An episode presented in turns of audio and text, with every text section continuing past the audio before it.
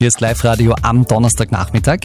Und das ist auch heute wieder der Nachmittag der Woche, an dem wir uns viel mit unserer Zukunft beschäftigen. Live-Radio. Die perfekte Zukunft. Für Apple-Fans war diese Woche schon eine ganz wichtige Woche. Da sind die Weichen für die Zukunft gestellt worden quasi. Neue Apple-Produkte und Features sind präsentiert worden. Florian Strohhofer aus der Live-Radio-Redaktion. Was sind denn da für Neuheiten äh, mit dabei? Ja, unter anderem zwei neue iPads und die neue Apple Watch. Die lässt sich schneller aufladen als das ältere Modell, nämlich in eineinhalb Stunden. Und das Display soll sich bei Sonnenlicht auch besser lesen lassen. Zudem ist es jetzt möglich, dass mehrere Uhren mit nur einem iPhone konfiguriert werden können. Also ein extremer Vorteil für Nicht-iPhone-Besitzer. Das coolste Feature ist meiner Meinung nach, dass die Uhr die Sauerstoffsättigung im Blut messen kann. Okay, eine Uhr, die die Sauerstoffsättigung im Blut messen kann. Wie funktioniert das? Ja, das funktioniert ähnlich wie der Pulsmesser, in dem mit LEDs das vom Blut reflektierte Licht gemessen wird.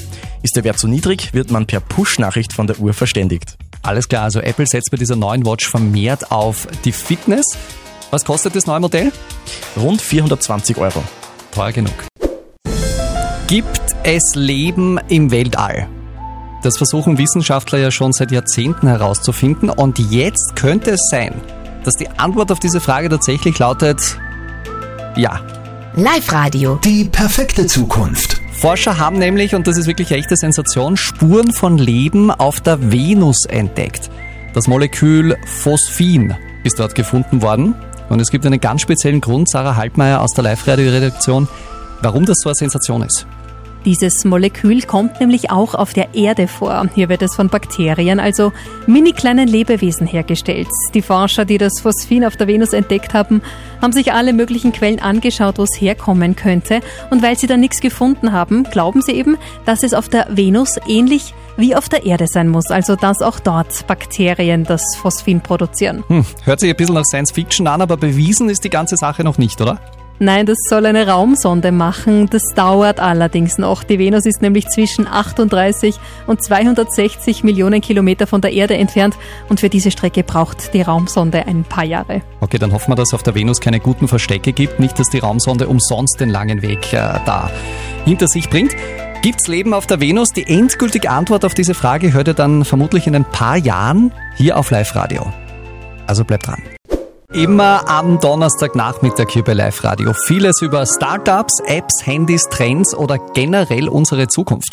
Live-Radio. Die perfekte Zukunft. Das hört sich wahnsinnig spannend an. Ein Roboterkleid, das Gefühle zeigen kann. Das war eines der Highlights bei der heurigen Ars Electronica in Linz. Das sogenannte Pangolinkleid ist ein Gemeinschaftskunstprojekt der niederländischen Designerin Anouk Wipprecht und der Johannes Kepler Uni.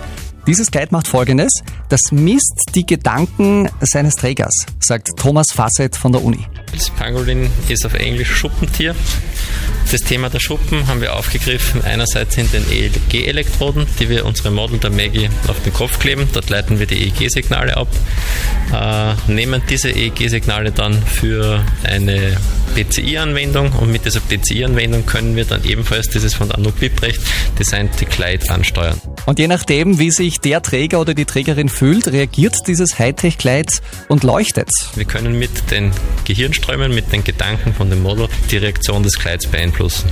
Und je nachdem zum Beispiel, ob sich die Männliche entspannen wird oder ob sie aufgeregt ist, wir werden einfach Fotos und solche Dinge dann zeigen, dann wird das Kleid zum Beispiel sehr, sehr langsam leuchten sich beruhigt bewegen oder halt zum Beispiel hektisch reagieren. Ja, dieses Hightech-Fashion-Kleid könnte früher oder später tatsächlich in der Mode zum Einsatz kommen. Für alle, da sind sich Experten einig.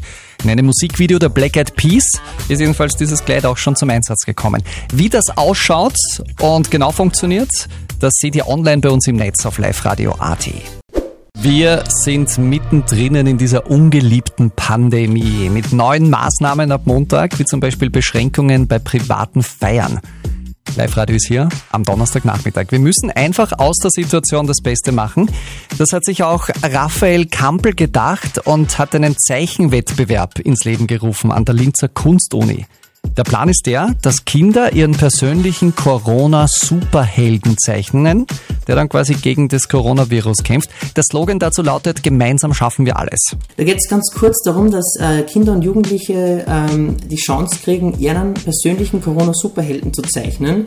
Und da hat mich ganz, also vor allem interessiert, ähm, wie schauen die Helden von Kindern und Jugendlichen aus, deren Weltbild ja sicher noch ganz anders ist als wie jetzt von Erwachsenen. Da taucht dann zum Beispiel auf einem Bild eine maskierte Ärztin auf im Kampf gegen Corona zwischen Spider-Man und Captain America. Das ist wirklich ein bisschen eine wilde Mischung. Und jeder, der möchte, kann mitmachen. Also mitmachen würde ich mich voll freuen, dass äh, Kinder und Jugendlichen und auch Schulen, unbedingt Schulen, das ist eine super Distance Learning Geschichte, das ist top aktuell ähm, kann man mit den ganzen Angeboten auf der Homepage, äh, was wir ähm, unter Downloads haben, auch super für Distance Learning äh, verwenden. Genau.